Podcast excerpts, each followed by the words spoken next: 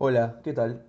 Mi nombre es Lautaro Quevedo y esto es Antropos, un podcast de antropología que nunca nadie pidió. Hola, ¿cómo están?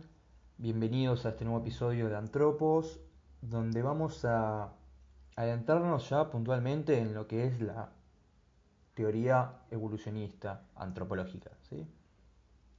Antes que nada, voy a remarcar que por la extensión de este tema, me parece oportuno dividirlo en dos partes.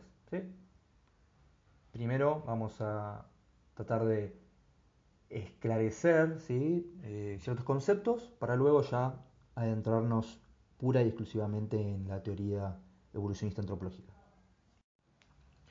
¿Cuáles son los conceptos que tenemos que aclarar? Bueno, en primer lugar, esta idea preestablecida en el sentido común de raza humana.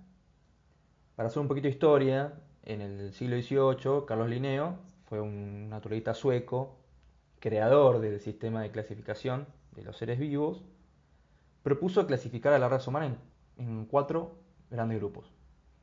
Estaban los europeos, los americanos, los africanos y los asiáticos. Esta clasificación es un poco controversial, ¿no? Si lo pensamos en profundidad y si somos observadores, podemos darnos cuenta de que todos los europeos no son igual, ni tampoco los americanos, los africanos y los asiáticos. Las verdaderas diferencias entre las personas se deben a las características fenotípicas. ¿sí? ¿Qué es un fenotipo? Un fenotipo es un rasgo observable ¿sí? en las personas. Por ejemplo, color de piel, color de sus ojos, el tipo de pelo, etc. Algo interesante de esta clasificación realizada por Linneo es que él le agrega cualidades.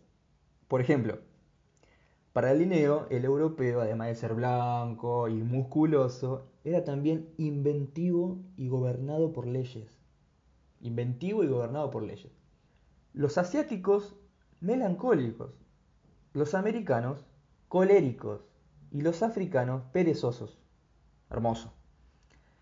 Está de más decir que obviamente todo esto es falso, fue refutado con el tiempo y ya desde 1990 que el término raza fue cambiado por etnia, población o pueblo, ¿sí? o grupo étnico.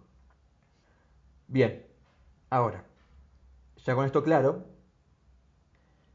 el segundo concepto que considero que es necesario esclarecer es el de cultura. Es muy normal, ¿sí? habitualmente, escuchar frases como es un hombre de cultura o nuestra cultura es mejor que la suya. Falso. Primero que nada, cuando hablamos de cultura, nos referimos a todas las ideas, costumbres, tradiciones, instituciones, innovaciones tecnológicas, arte, todo lo creado por el hombre. ¿sí?